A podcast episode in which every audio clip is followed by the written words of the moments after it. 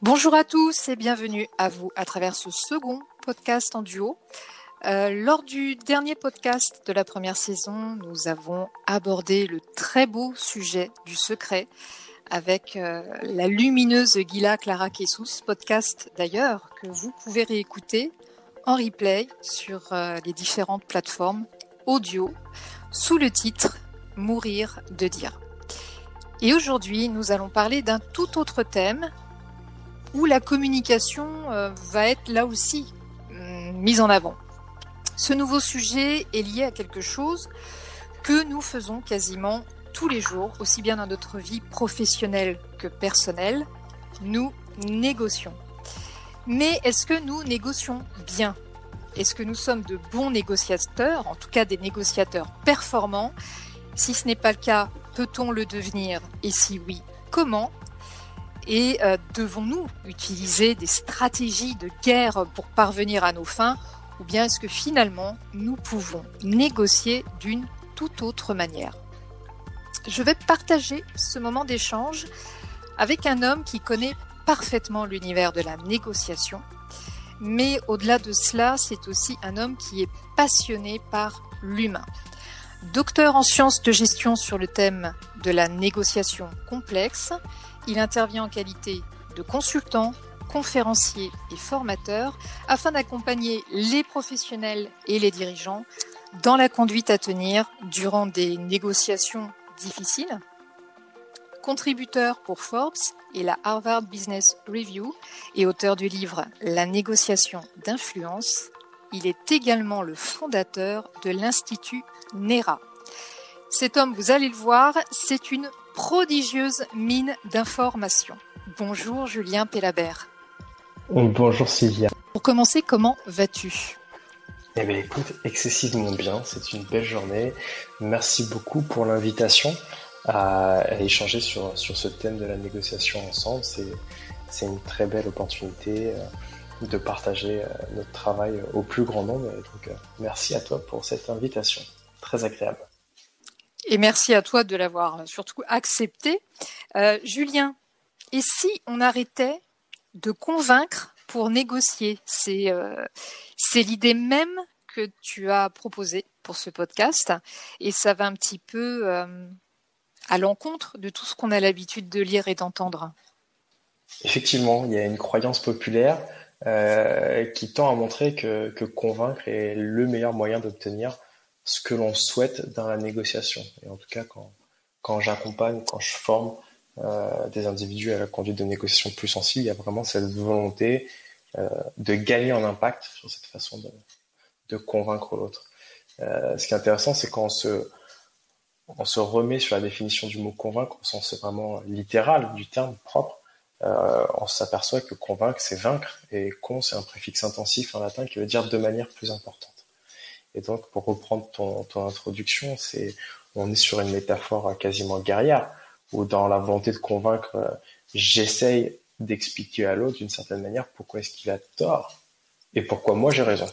Et là, le cerveau euh, fonctionne souvent de la même manière, en tout cas pour, pour le plus grand nombre, c'est que euh, mon interlocuteur en face de moi va m'écouter non pas pour comprendre mon propos, mais pour y répondre, ce qui est très différent avec un petit peu une, petite voix en tête. On a tous cette petite voix qui dit attends deux secondes de finir ta, ta phrase, Sylvia, et, et je vais t'expliquer pourquoi moi j'ai raison et pourquoi toi t'as tort.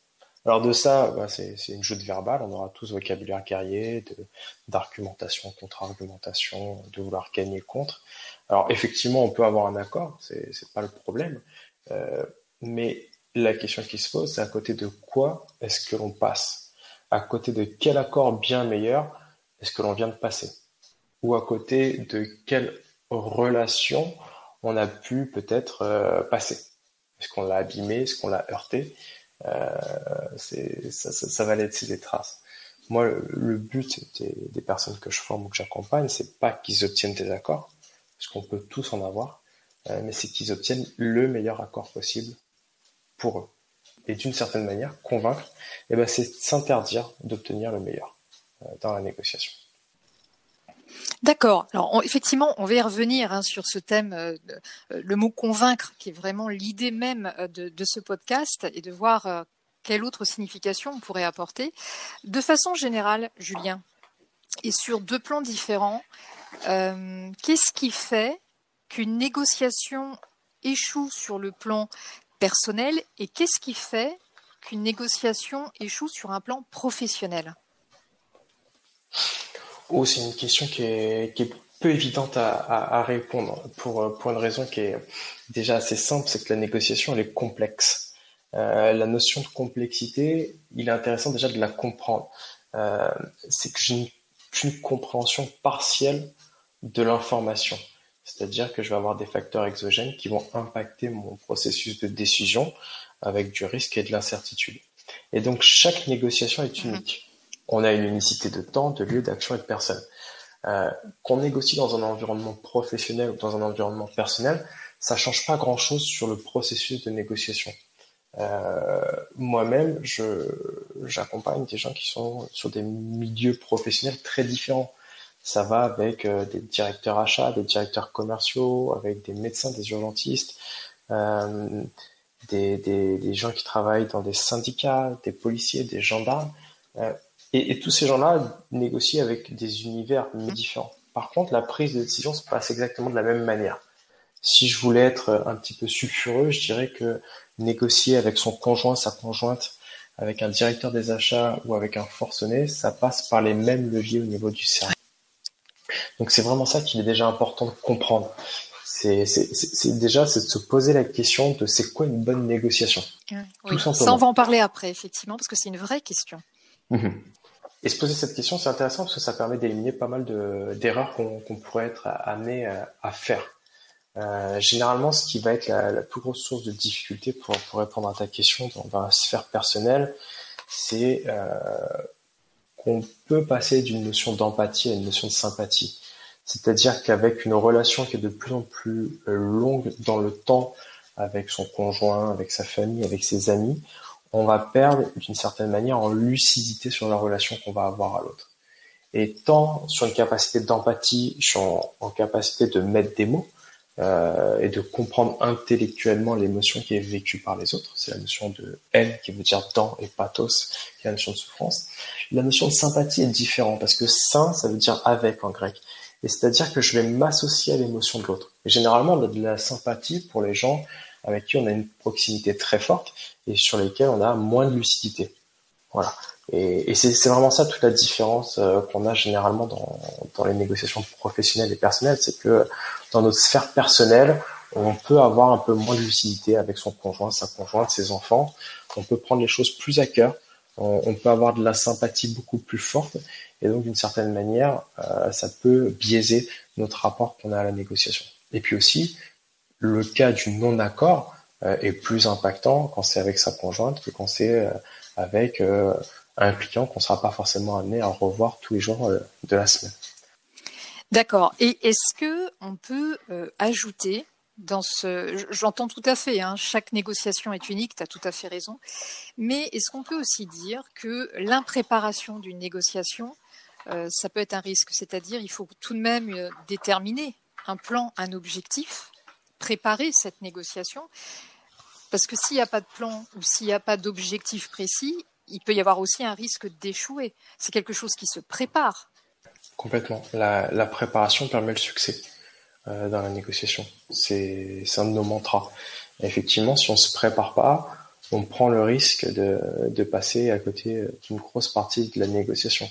Mais pour une raison aussi qui est très simple dans, sa sphère personnelle euh, et qu'on retrouve aussi d'une certaine manière dans la sphère professionnelle, c'est que euh, notre cerveau est un avare cognitif.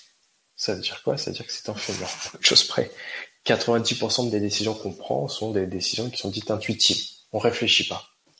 Ça s'appelle des biais cognitifs ou des stéréotypes en, psychologie sociale.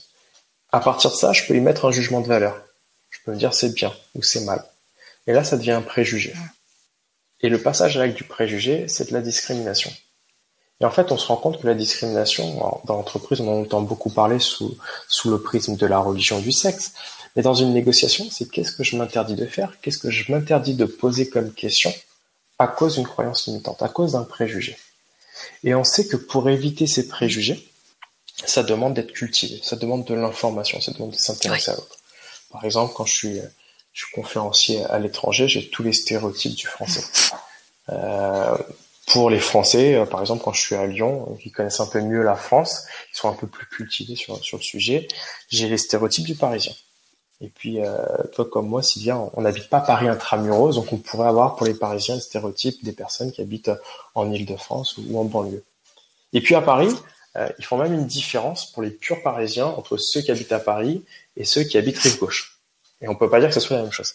Et tu vois, en fait, moins j'ai d'informations sur le sujet, moins je me prépare d'une certaine manière et plus je prends le risque d'avoir des décisions qui sont prises de façon intuitive.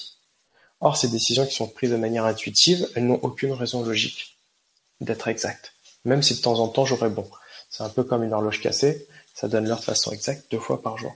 Et ça veut dire que dans la négociation, avec euh, généralement sa, sphère familiale, ses proches, euh, on se prépare moins. Et donc on, peut être euh, sous le, l'emprise euh, de préjugés euh, et de discrimination dans la négociation beaucoup plus facilement. Parce qu'on peut avoir l'impression que l'autre voulait nous dire quelque chose, euh, mais entre ce qui est pensé, ce qui est dit, ce que je vais comprendre, ce que je vais retenir, il peut y avoir plein de, biais qui vont déprécier la, la qualité de l'information. Et on ne fera pas forcément l'effort, par exemple, dans sa sphère personnelle, de demander à l'autre de reformuler ou de s'assurer qu'on a bien compris oui. le message. Parce que l'intention est toujours louable en négociation. L'impact ne l'est pas toujours. Et ça, c'est quelque chose qu'il faut généralement comprendre. C'est qu'on on est tous avec plein de, de très bonnes intentions, mais c'est quelque chose qu'on retrouve même chez les criminels et, et c'est quelque chose que tu sais beaucoup mieux que moi. Euh, L'intention, ils ont souvent plein de bonnes intentions, mais en fait, l'impact que ça sur, sur l'écosystème autour de nous est pas toujours très, très positif. Ça peut être même d'un point de vue émotionnel. Hein.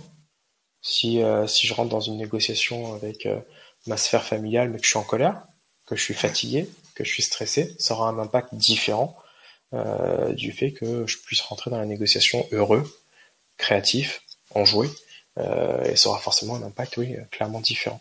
Alors que dans la sphère professionnelle, on aura plutôt une, une tendance à aller chercher de la neutralité ou des émotions qui sont peu exacerbées, en tout cas en début. Et sur le plan, euh, que ce soit personnel ou professionnel, est-ce qu'on pourrait dire aussi euh, que les problèmes d'ego peuvent euh, aussi coûter la vie à de, nombreuses transactions? Enfin, ça, c'est un fait. Euh, c'est la définition même du, danger de vouloir gagner à tout prix, donc avoir trop d'ego.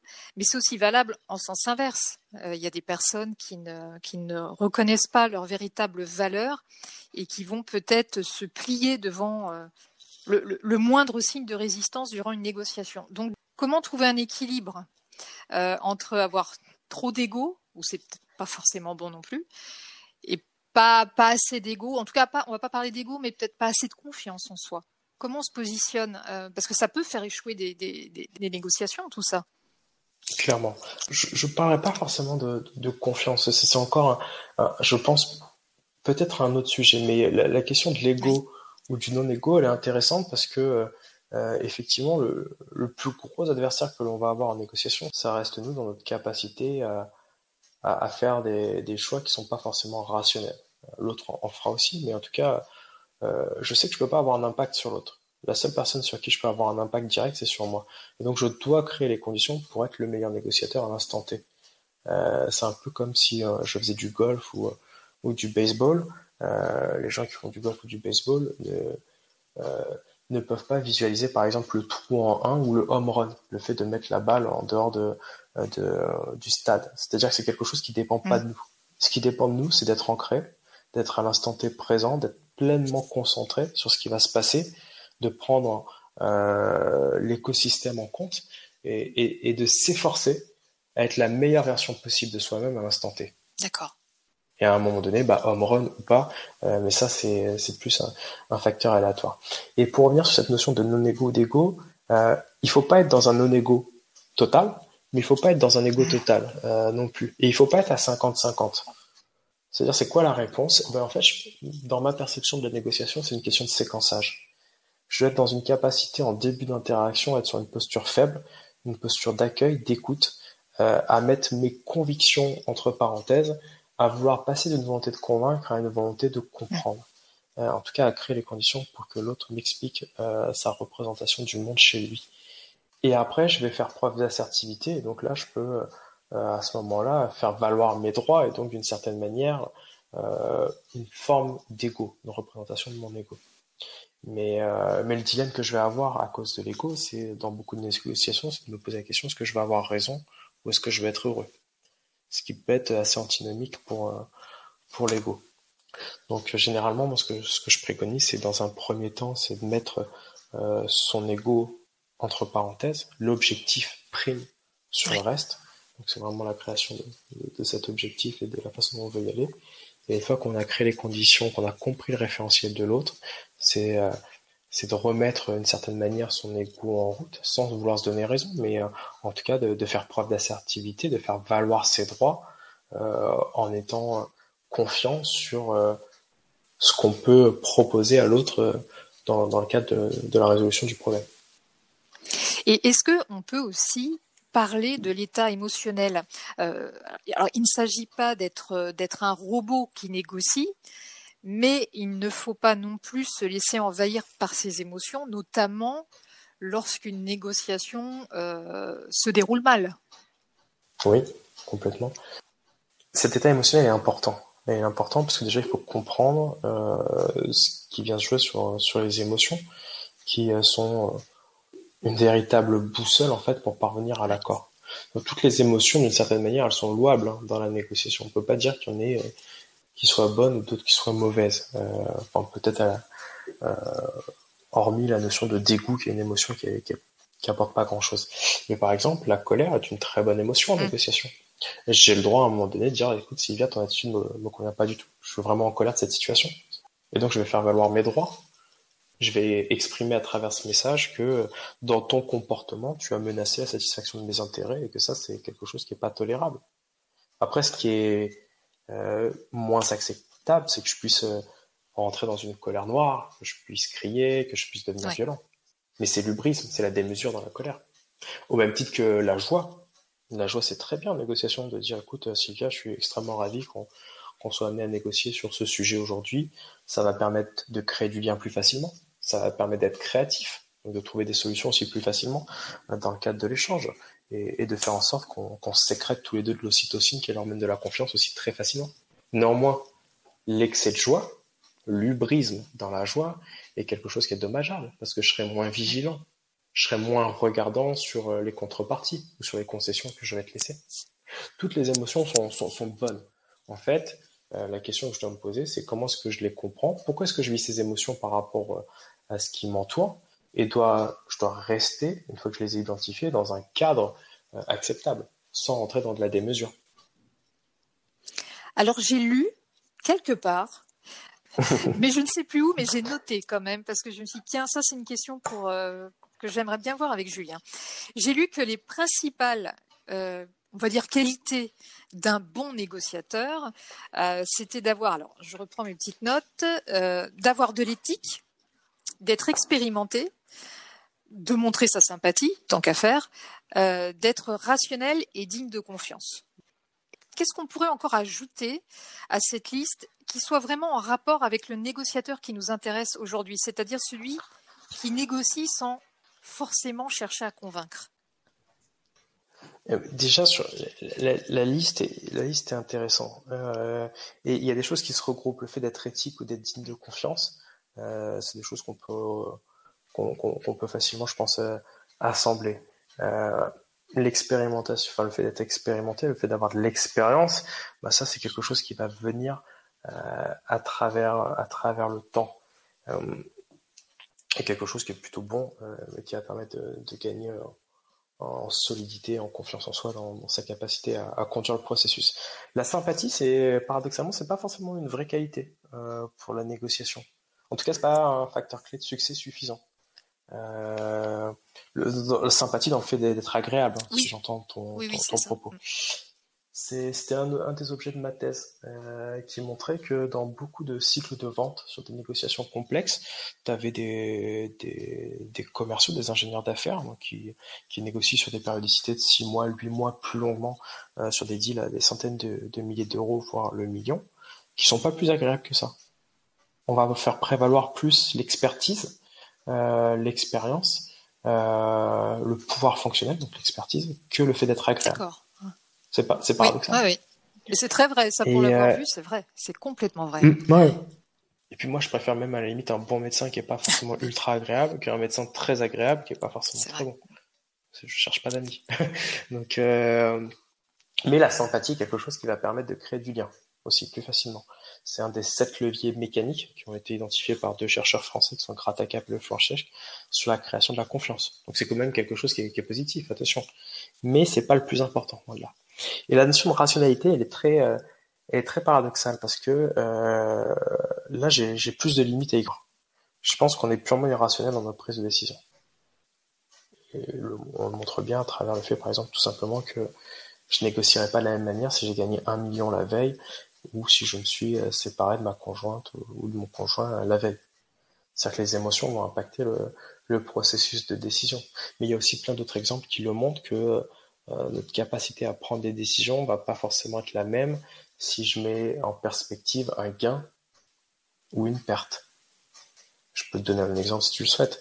Euh, Sylvia, si euh, je te donne 100 000 euros, c'est plutôt simple. Hein. Jusque-là, ça me plaît, vas-y. De, de, de, de, podcast. Option, option A, je te donne les 100 000 euros tout de suite. Option B, on prend trois gobelets en, en, en carton, opaque. Je mets une balle sous un des trois gobelets, je mélange. Et une chance sur trois pour toi, si tu choisis le bon gobelet, de gagner 300 000 euros. Deux chances sur trois, si tu tombes pas sur, sur la balle, 0 euros. Est-ce que tu prends les 100 000 tout de suite ou est-ce que tu vas chercher une sur 3 à 300 et 2 sur 3 à 0 alors moi, avec mon mode de fonctionnement, je ne suis pas une joueuse, surtout si j'ai des chances de perdre. bah, bien sûr. Donc tu prendras l'option A. Ok, ça me va très bien. On change la donne. Parce que euh, le, podcast est un peu plus avancé et maintenant c'est toi qui vas me donner 100 000 euros. Et donc, euh, tu as deux options. Soit tu me donnes les 100 000 euros tout de suite, soit trois gobelets une balle sous un des trois gobelets. Une chance sur trois, tu me donnes 300 000 euros. Mais deux chances sur trois, tu me donnes zéro. Tu me donnes plus rien du tout. Option A ou option B? Je vais rester sur l'option A. Tu vois, ouais, je suis pas une joueuse, hein, comme tu peux le constater. Mais c'est intéressant parce que la majorité des gens vont sur l'option B à ce moment-là. Mm, mm. Parce que pour, euh, pour éviter une perte, on est prêt à prendre davantage de, risques. Et, et c'est intéressant parce que cette phrase que tu as énoncé en tout début. Moi, j'ai la semaine dernière, j'étais dans une, grande école française euh, et j'ai une femme qui m'a exactement dit la même chose. Moi, je prends pas de risque, j'aime pas jouer. Et elle a pris A et après elle a pris B. Et en fait, ça, c'est bon, un prix Nobel d'économie, c'est Tversky et, Kahneman qui en 2002 ont montré que c'est la théorie des perspectives. En fonction de la manière dont on aborde un problème, on va mettre en action plus facilement euh, son interlocuteur. J'ai plus de chances si je viens chez toi et te dire Sylvia, j'ai vu euh, euh, j'ai vu tes fenêtres. Tu sais que si on change tes fenêtres, tu vas gagner 500 euros euh, euh, par mois d'électricité, par exemple, complètement décorrélé de la réalité. Je te mettrai plus en action en venant te voir en disant, écoute, Sylvia, je viens de voir tes fenêtres. Tu sais que tous les mois, tu perds 500 euros. Et si tu les changes, tu arrêteras de les perdre. C'est la même chose. Il y en a un où j'ai mis un gain et l'autre où je te propose une perte. Et ben dans le deuxième cas, en fait, je mettrai plus facilement le cerveau en action. Et d'où le fait qu'on est purement irrationnel dans nos prises de décision. D'accord, oui, expliqué comme ça, ça prend tout son sens. Donc il ne faut pas chercher à être rationnel, il ne faut pas chercher la rationalité chez les gens. Qui plus est. Et j'aimerais que l'on revienne sur la, persuasion, parce que lorsque l'on dit le mot négociation, on pense à la persuasion, au fait d'influencer les autres. Pourtant, euh, il y a une différence entre négocier et persuader, puisque la persuasion, c'est le fait d'amener euh, quelqu'un à faire quelque chose en cherchant euh, à le convaincre, par, je sais pas moi, par des explications, en, débattant avec lui, en, en argumentant, parfois même d'ailleurs en le défiant, alors que la négociation, c'est davantage poser des questions, explorer les besoins de, l'interlocuteur, comprendre ses contraintes et ses priorités pour que des opportunités communes, on va appeler ça comme ça, puissent euh, rejaillir de cette conversation. Donc, Julien, lorsque l'on différencie ces deux actions, c'est-à-dire persuader et négocier, euh, est-ce que forcément la persuasion va amener à gagner la partie? Et j'ai une autre question, et tu en avais parlé un petit peu au début, c'est qu'est-ce qui amène, dans la plupart des cas, à gagner notre négociation? Alors déjà, ta définition de la négociation, elle est, intéressante parce que euh, elle est très vraie. Euh, néanmoins, c'est dans le meilleur des mondes que ce serait ça. Euh, cette notion de vouloir comprendre, de créer, c'est généralement, tu as des gens qui, qui qui, font du marchandage et qui rentrent pour eux complètement dans le cadre de la négociation. Ce qui est vrai, hein, le marchandage est une sous-famille de, la négociation, mais ça ne peut pas représenter à lui tout seul la, négociation. Je, je, vais commencer par la fin, je vais commencer par, par ta question qui est qu'est-ce qu'une négociation réussie? La complexité de la négociation, c'est comme elle est complexe, il y a une asymétrie d'information. Je ne sais pas ce que tu penses, je ne sais pas comment tu es construit intellectuellement et je ne connais pas ton champ des possibles. C'est-à-dire que je ne sais pas jusqu'à quel moment, si on prend la, négociation à travers l'image d'un élastique qu'on va tendre, je ne sais pas jusqu'où je pourrais tirer l'élastique sans que ça casse. Et donc ça, c'est une des complexités de la, négociation. Qu'est-ce qui fait que la négociation est réussie? D'une certaine manière, pour moi, c'est d'obtenir plus après qu'avant. D'accord. Pour les deux parties, dans l'idéal, en tout cas d'éviter de perdre quelque chose. Euh, et deuxièmement, c'est de faire en sorte que la relation à l'autre soit au moins aussi bonne. C'est-à-dire qu'on puisse être amené à revoir la personne euh, dans, dans, la durée. Toute forme de négociation où à la fin j'ai l'impression de m'être fait avoir, où j'ai l'impression d'être passé à côté de quelque chose, on peut pas, on peut pas dire que ce soit une bonne négociation. Mm-hmm. On est passé à côté de quelque chose. Euh, et quand on revient sur la définition euh, littérale de la négociation, euh, c'est neg, ne pas, ocean, c'est la notion d'oisiveté, c'est ne pas être oisif, donc c'est l'essence même du travail. Et c'est pour ça que par extension, beaucoup assimilent la négociation au travail ou au commerce, parce que dans l'Empire romain, soit tu étais, esclave, c'était une segmentation assez simple, esclave, les gens qui étaient oisifs, les citoyens, et les gens qui n'étaient pas oisifs, les métiers du commerce. Pour moi, la négociation, c'est vraiment un mode de décision partagé où l'autre a la capacité de dire non.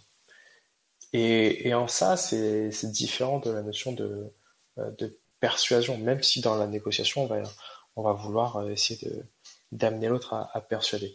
Il y, a, plus de différence, je pense d'ailleurs même entre négocier et convaincre qu'entre négocier et, mm. persuader. Convaincre, c'est vraiment une notion d'opposition totale. Euh, on va vouloir gagner contre l'autre, alors que dans la persuasion, pas forcément. Euh, persuader, ça, c'est toujours intéressant de se poser les questions de, des origines des mots.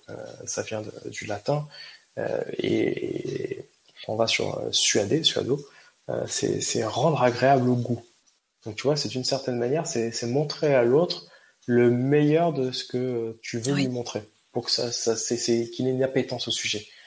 Donc il n'y a, y a, pas forcément de, de volonté de euh, d'annihiler l'autre par la parole. C'est juste montrer à travers le meilleur angle possible ce qu'on peut lui proposer. La négociation, c'est vraiment ça. Voilà, pour revenir sur ce que je disais quelques secondes, c'est un mode de décision partagée où l'autre a la capacité de dire non. C'est-à-dire qu'on va prendre une décision qui est conjointe. Quand j'essaye de, de persuader l'autre, bah, d'une certaine manière, j'essaye de, je suis presque dans un processus commercial, hein, qui est de dire, euh, j'essaye de mettre en valeur ce que j'ai à lui donner, sans forcément m'intéresser à ce qu'il a à me proposer. Et donc, je peux réduire la création de valeur de la négociation. Parce que si je m'intéresse euh, très égoïstement à l'autre, que c'est ça le concept de la négociation, c'est d'obtenir le plus possible Bien sûr. Soi. Et si je m'intéresse très sincèrement à l'autre, à sa façon, il, il, comprend sa réalité, il la construit, ses croyances, ses motivations, euh, et que j'apporte une réponse, je vais pouvoir m'autoriser à y prendre le plus possible. Alors que dans la persuasion, j'essaie quand même de faire rentrer euh, un triangle dans un carré. Ce qui n'est pas forcément le cas de la négociation, puisqu'on va co-construire la, solution conjointement. Je ne sais pas si, je suis très clair. C'est important, effectivement. Euh, tu as raison de, différencier aussi le mot persuasion et convaincre, parce que ça n'a pas, euh, en tout cas, pas forcément le même objectif. Complètement. Et tu peux, euh, ouais, tu, tu, tu, tu persuader l'autre, c'est juste mettre en avant, sans forcément des subterfuges, mais mettre en avant quelque chose qui pour toi est important en espérant que ça fasse écho chez l'autre. Alors que convaincre, tu, vas lui expliquer pourquoi lui il a tort de ne pas le voir comme ça. C'est beaucoup plus frontal. Il y a ceux qui, qui, qui, ont peur de négocier, euh, il y a aussi ceux qui ne savent pas négocier, et puis il y a ceux qui, euh, qui ne veulent pas négocier. Euh, dans, dans la dernière catégorie, euh, il m'est arrivé une histoire il y a quelques années. Euh, je dis ça parce que mhm. aujourd'hui, je ne pense pas que je réagirais pareil. un jeune homme me contacte pour les besoins d'une formation. Il fait partie d'une très grosse boîte, d'accord? Et euh, moi, je lui explique que je travaille avec des groupes, pas avec des particuliers. Et il me rappelle quelques jours plus tard et euh, il me dit qu'il en a parlé à sa, à sa directrice euh, des ressources humaines et qu'elle est susceptible d'être intéressée. Donc il me donne son mail, il me demande de lui envoyer le catalogue qui contient le contenu général de l'intervention avec toutes les, toutes les modalités d'usage, y compris le tarif. Donc elle me répond que c'est parfait pour elle, que tout est OK pour, euh, pour la mise en place de la formation. Et on fixe un rendez-vous 15 jours plus tard à peu près. Et elle vient dans, mes, dans mes bureaux accompagnée de, du monsieur qui m'avait, du jeune homme qui m'avait contacté au départ. Donc on aborde le contenu. Euh, moi, je cherche à, à connaître les attentes de ces équipes. Donc tout se met en place. Et euh, au bout de 45 minutes de discussion, cette directrice prend subitement un air un petit peu crispé. Et là, elle me dit, bon, alors, tout est OK. Par contre, on a un problème, c'est qu'on n'a pas le budget. Tu as le, jeune homme à côté d'elle qui sursaute, qui blémit, lui pas du tout au courant de la situation, manifestement. Et moi, intérieurement, je me dis, elle est culottée. Ça fait 15 jours qu'elle connaît euh, tout. Euh, et là, euh, c'est en plus une boîte qui est très importante et qui a très largement les moyens de financer des formations à ses équipes. Donc moi, je me suis avancée légèrement vers elle et je lui dit, écoutez, je comprends. Et elle, elle aborde une posture aussi où elle se met en avant, donc la posture de négociation. Et je lui dis donc, ce que je vous propose, c'est que vous reveniez me voir quand vous aurez le budget. Et là, elle, a reculé sur son, siège, je m'en souviens très bien, comme si elle s'était pris un uppercut. Et pour moi, l'entretien s'est arrêté là, parce que je n'avais plus besoin d'aller plus loin. Alors certains diront que le fait de refuser euh, de négocier, c'est une forme de négociation un peu à double tranchant. Euh, par contre, pour ceux qui nous écoutent, hein, dans ce cas précis, on va être clair, ça ne m'a absolument rien amené, si ce n'est un appel du jeune homme qui s'est excusé. Du coup, Julien, quand l'interlocuteur te dit ça, et ça, je sais que c'est une méthode qui est très employée, hein, il n'y a rien de nouveau non plus, mais quand on te dit au dernier moment, on n'a pas les budgets, qu'est-ce que toi tu fais dans ce genre de cas? Qu'est-ce que tu conseillerais? Ce que tu as dit est intéressant, c'est que tu as dit que ton buste s'était avancé euh, pour être dans une posture de, négociation et qu'elle, par mimétisme, avait fait quelque chose de similaire. Tu aurais pu rester sur une position euh, très, très à l'écoute. moi, la façon dont je fonctionne, euh, mais c'est plus lié à mon énergie, c'est d'être sur une position en arrière. Parce que je pense que je réagirais exactement de la, même manière. Euh, c'est-à-dire qu'il y a des choses qui sont négociables et des choses qui ne sont pas forcément négociables. Euh, tu peux avoir des gens qui vont rentrer sur des, sur des ancrages très excessifs. Le fait qu'elle te dise ça deux semaines après en ayant conscience qu'il y avait une notion de budget qui avait été évoquée dès le départ, c'est clairement dans, une volonté de, de, reprendre euh, la main euh, sur, euh, sur la négociation. Moi, la façon dont je fonctionne, c'est d'inviter l'autre à dire non très rapidement. Écoutez, sentez-vous libre de me dire non, mais je pourrais pas travailler gratuitement. Qu'est-ce qu'on fait? Et à partir de là, je, je, l'invite à, à s'expliquer. Mais je suis très surpris aussi de, de voir que c'était pas, ça semblait pas être un problème sur les deux dernières semaines. Pourquoi est-ce que, pourquoi est-ce que vous l'évoquez maintenant? Alors après, est-ce que, est-ce que cette objection de leur part est sincère ou non sincère? Est-ce qu'elle est fondée ou non fondée? Ça, c'est quelque chose qu'on peut aller, qu'on peut venir aller creuser. Mais, euh, mais, mais moi, le premier, quand, quand j'ancre des conversations sur certains montants euh, et qu'en face on dit, écoutez, c'est, on est sur un budget qui est deux fois moindre, trois fois moindre, c'est sentez-vous libre de me dire non, mais je pourrais pas travailler à ces conditions. Maintenant, si vous avez un besoin qui est très spécifique, je peux vous mettre en relation avec d'autres personnes euh, ou d'autres organisations qui travaillent euh, sur ces conditions-là. J'ai pas de problème. Je vais pas tout négocier non plus. D'accord, mais on peut quand même. Enfin, moi, je sais qu'aujourd'hui, par contre, je chercherais davantage à comprendre, comme tu disais, de gratter un petit peu le pourquoi. Et si effectivement, euh, on peut trouver parfois un terrain d'entente en comprenant aussi ce que l'autre, on peut raccourcir par exemple la formation. Si elle a un budget moindre, on peut raccourcir la, formation qui sera pour autant toujours de bonne qualité. Euh, moi, ce pas maintenant, si tu vois, avec le temps, hein, on parlait d'expérience, je proposerais davantage ça, mais c'est vrai que c'est une méthode qui est souvent utilisée au dernier moment de mettre devant le fait accompli que les budgets, ben, il n'y en a pas. Donc, s'il n'y en a pas, de quoi on va parler? C'est ça. Et euh, c'est pour ça que je dis qu'il faut questionner dans un premier temps, savoir si cette objection est sincère ou non, sincère, et si elle est fondée ou non fondée. Euh, c'est d'aller chercher effectivement si, euh, euh si elle a appris la veille que euh, elle n'avait pas de budget, et auquel cas je pense que ce sera la première à être mal à l'aise de, de la situation, d'une certaine manière.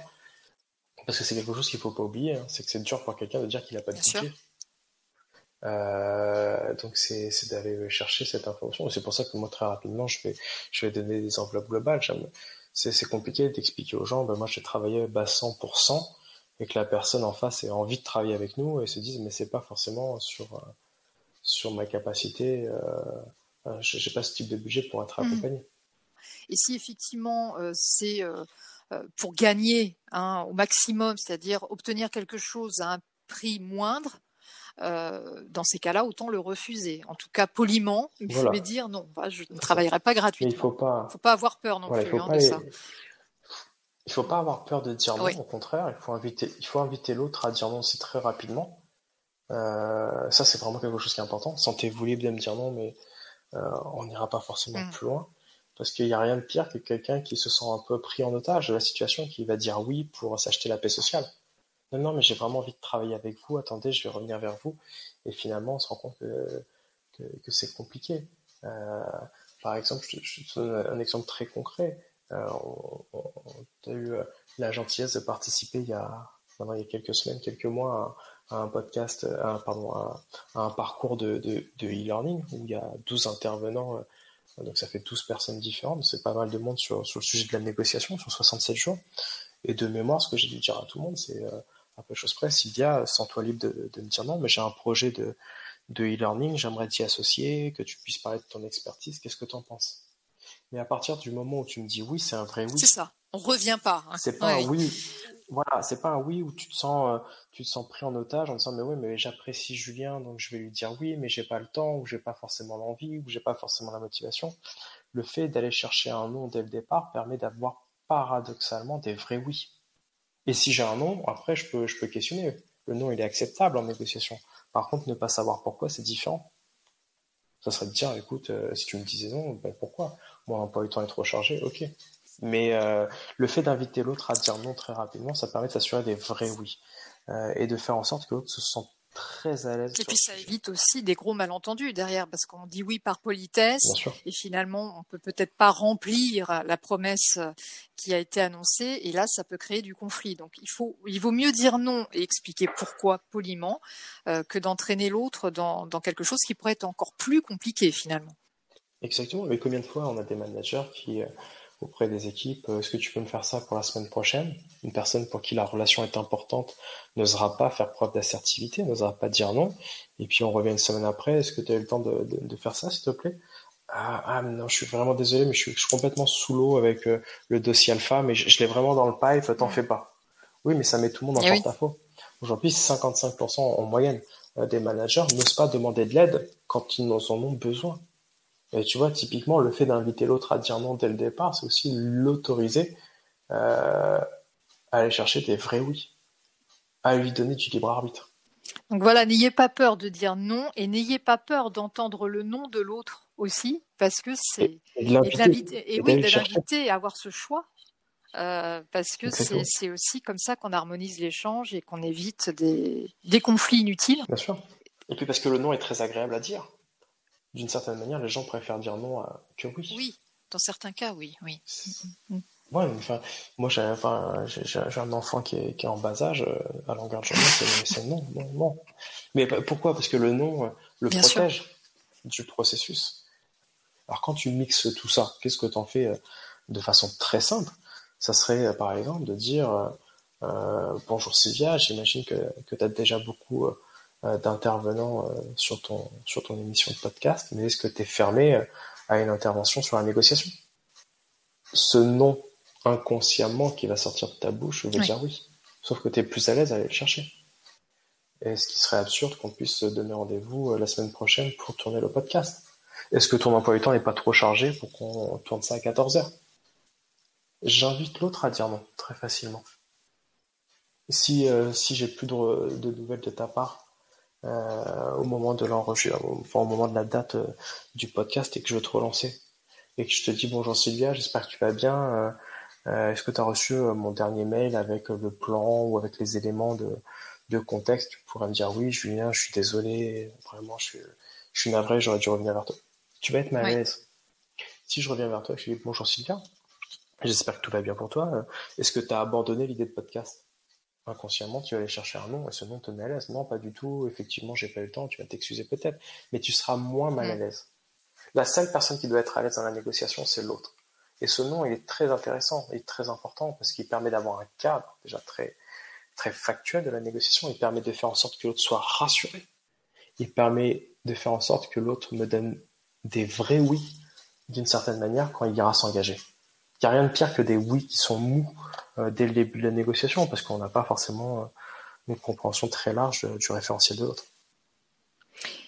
Alors, dans de nombreuses négociations, euh, il y a de très très gros enjeux d'ordre financier et euh, on mhm. a des, des, négociateurs professionnels, on va dire les choses comme elles sont. Euh, certains d'entre eux sont de vrais requins, sous-entendu par là qu'ils peuvent utiliser parfois des méthodes plus ou moins agressives pour, pour gagner la négociation. Donc, à partir de, ces stratégies que ces personnes utilisent pour gagner à tout prix. Est-ce qu'il est envisageable de dire à ce type de négociateur qu'il devrait utiliser euh, l'empathie euh, dans leur méthodologie, euh, qu'ils devraient utiliser, ou en tout cas, en tout cas envisager la collaboration avec leurs clients ou l'interlocuteur et arrêter de chercher à convaincre pour mieux vendre ou même pour mieux acheter. Est-ce que, est-ce que ce type de négociateur qui utilisent des méthodes agressives, mais qui, qui marchent. Enfin, on va être honnête aussi, ça marche des fois, même souvent. Euh, Est-ce qu'ils peuvent entendre ce genre de discours? Un titre pareil, arrêter de, de, de, convaincre pour négocier? Pas forcément, si ça marche, euh, euh so far so good. Hein. Ça marche, mais jusqu'à quand? Euh, Et puis moi, je suis pas là forcément pour les convaincre non plus. Euh, C'est leur croyance. On se rend compte que généralement sans rentrer sur des concepts philosophiques, mais à un moment donné, la roue elle tourne. Il y a toujours un moment où on tombe sur sur plus gros. Notre réputation va va nous précéder, ou euh, qu'on va avoir un ancien client mécontent qui a changé d'organisation et qui sera nuisible sur un certain deal ou un collaborateur. Donc à la limite, tant que ça marche et tant qu'on est aligné éthiquement sur le sujet, j'ai chacun a son chemin de vie d'une certaine manière. Euh, mais si on voit la négociation dans, une globalité beaucoup plus large, et si on se dit que quand, quand, j'impose mon point de vue, j'obtiens ce que je veux de l'autre, mais j'obtiens pas le maximum de ce que je pourrais avoir parce que l'autre ne va pas m'aider. C'est vraiment ça qui est intéressant de comprendre. C'est-à-dire que si l'autre, à un moment donné, si Sylvia utilise son pouvoir contre moi pour me dire, Julien, je veux que tu fasses ce podcast, t'as pas le choix, ça sera 14 heures tel jour, ouais, je ferai mon podcast, sûrement dans un environnement mm. dégradé mais je te dirais pas, Sylvia, écoute, tu sais que ce podcast, on pourrait apporter tel élément qui serait beaucoup plus pertinent pour ton podcast, et tu sais que je pourrais en parler aussi à ma communauté et qu'on pourrait faire ça. Tu auras ce que tu voulais, mais à minima. D'une certaine manière. Et c'est quelque chose qu'on retrouve aussi dans le management. C'est-à-dire que les managers qui vont être dans une volonté, euh, euh si on prend le management comme un, mode de décision collectif, ou l'autre a la capacité de non, on a vu que c'était la définition de la négociation. Si je suis un manager qui impose son point de vue sur sur ses collaborateurs. Euh, je vais avoir en face de moi trois types de réactions au niveau du cerveau. Et qui sont trois réactions naturelles que tout le monde connaît à peu de choses près, qui sont attaquées, fuir, céder. Maintenant, comment est-ce que ça se matérialise euh, dans l'organisation? Eh ben, je vais avoir des, collaborateurs qui vont vouloir rentrer dans ce conflit chaud, dans le vouloir attaquer, qui vont, euh, qui vont saboter des projets, qui vont euh, créer une ambiance de travail extrêmement mauvaise, qui vont être sur des négociations très dogmatiques, où ils seront toujours en opposition avec ce qui sera proposé, en tout cas qui, qui font valoir leur pouvoir de nuisance. Parce qu'en négociation, celui qui a le plus de pouvoir, c'est pas celui qui en a vraiment ou réellement, ça peut être celui qui a du pouvoir de nuisance, le pouvoir de ne pas faire les choses ou de bloquer. Et donc, on, va s'empêcher de, créer de la valeur. Puis on va avoir deux autres catégories de personnes. On va avoir les personnes qui vont fuir et qui vont céder, mais sur lesquelles il va y avoir aussi des, problèmes. Si vous avez des personnes qui cèdent dans votre collectif, ces personnes vont se sentir moins impliquées. Parce qu'elles se sentent moins impliquées, elles travailleront pas de la meilleure manière possible euh, au sein de l'organisation. La, création de valeur en sera fortement limitée. Et parce qu'elles vont céder pour s'acheter la paix sociale, de toute façon, c'est Sylvia qui l'a dit, c'est le manager, donc je vais pas perdre mon temps à lui expliquer que c'est peut-être pas la meilleure solution, donc on va quand même le faire. Sauf que tant que Sylvia, mon manager, a bon à la bonne heure, mais sans saine disputation, sans confrontation des idées, je m'empêche d'une certaine manière l'innovation. Je m'empêche pour un service ou pour une entreprise de se prémunir contre l'avenir, d'être innovant ou de penser le cadre différemment. Parce que ce que je dis, c'est parole d'évangile et tout le monde fait ce que je dis. Donc à la bonne heure. Donc ça, ça peut être une vraie limite des personnes qui vont céder. Et puis les personnes qui vont fuir, euh, bah, c'est les personnes qui vont fuir tout simplement l'organisation. Ça peut être un turnover excessif, ça peut être une ambiance délétère, ça peut être euh, tout simplement pour fuir, ne sachant pas comment fuir, euh, je vais m'auto-saboter. Et donc c'est tout ce qui est risques psychosociaux, avec un stress trop important au niveau du travail, et à un moment donné, ne sachant plus comment fuir, mais je vais me mettre en arrêt travail. Et donc on voit que euh, pour une organisation, le fait de ne pas créer les conditions à la saine disputation, le fait de ne pas créer les conditions pour que les, le middle management puisse avoir du courage managérial, de dire s'ils sont d'accord ou pas d'accord sur la façon de conduire la, euh, stratégie, ça peut avoir des, répercussions assez importantes sur les trois concepts qui sont juste attaquer, fuir, céder. Mais quand on les apporte à la négociation, on voit à quel point ça peut être préjudiciable pour, l'entreprise. Donc les, négociateurs euh, qui ont un peu cette méthodologie, qui nous écoutent, euh, si vous utilisez des méthodes de, négociation agressive, qui sont utilisées euh, généralement pour intimider les, partenaires, afin de, de, les persuader de faire des concessions, vous l'avez entendu, même si ça fonctionne, comme le dit Julien, ça va durer. Ça fonctionne sur le court terme. Pour un moyen terme, c'est vraiment un double tranchant. Il faut faire attention parce que votre client euh, ou la personne qui est en face de vous, elle va être affectée d'une façon ou d'une autre négativement face à cette agressivité.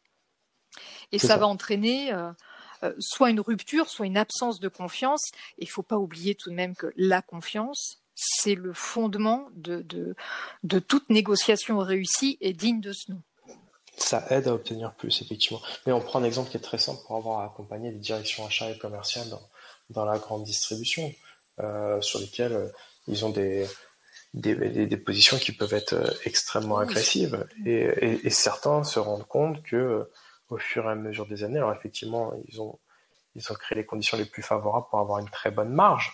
Néanmoins, ils ont des fournisseurs qui ont disparu. Mm. Et donc aujourd'hui, il manque d'innovation.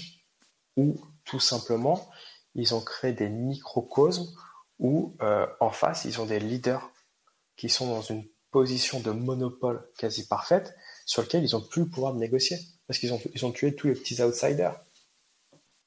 Donc c'est euh, toujours une question de, euh, de temporalité là-dessus. C'est-à-dire que ça peut avoir du sens sur du très court terme, mais sur du moyen long terme, c'est forcément dommageable. Et puis l'autre ne, m'aidera pas à grandir aussi dans la négociation, il ne m'aidera pas à innover, à créer. Donc si, si, si, ma perception c'est de dire moi je veux, je veux tuer l'autre pour avoir ma, mon plus gros variable et puis euh, ça fait dix ans que ça fonctionne comme ça et que je suis heureux comme ça, je pourrais pas faire changer d'avis ces gens-là. À la bonne heure si c'est leur chemin de vie. Néanmoins, à un moment donné, ils s'empêcheront dans la durée euh, de gagner plus. Voilà, donc le message est passé et, bien passé. Euh, pour terminer, Julien, avec le, le Covid-19, euh, il a fallu que, l'on s'adapte à de nouveaux comportements. Je pense notamment à la communication à distance à travers nos écrans, mmh. qui va d'ailleurs probablement continuer. Alors bien sûr, les négociateurs, ils disposent hein, d'un large, comment on pourrait dire, d'un large éventail de canaux de communication. C'est très bien, mais on peut dire que rien ne vaut une véritable discussion face à face, ou mieux, euh, autour d'une bonne assiette ou autour d'un bon verre de vin. mais, mais, la vraie question qui se pose aujourd'hui, c'est comment faire une bonne négociation en ligne? C'est pas forcément évident, si. Le, processus de négociation s'en ressent affecté. Euh, parce qu'il y a moins de capacité à, créer de la relation avec l'autre. Euh, ce pouvoir relationnel qui a cette capacité à l'instant à créer du lien avec l'autre est plus compliqué. Il est plus compliqué aussi de faire preuve d'empathie.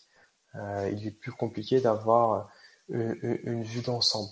Et on, va préférer généralement des comportements plus rationnels de présentation de chiffres ou de, de sujets très, très concrets. Or, la prise de décision, euh, on, le sait au niveau du cerveau, elle est, elle est émotionnelle, elle n'est pas rationnelle.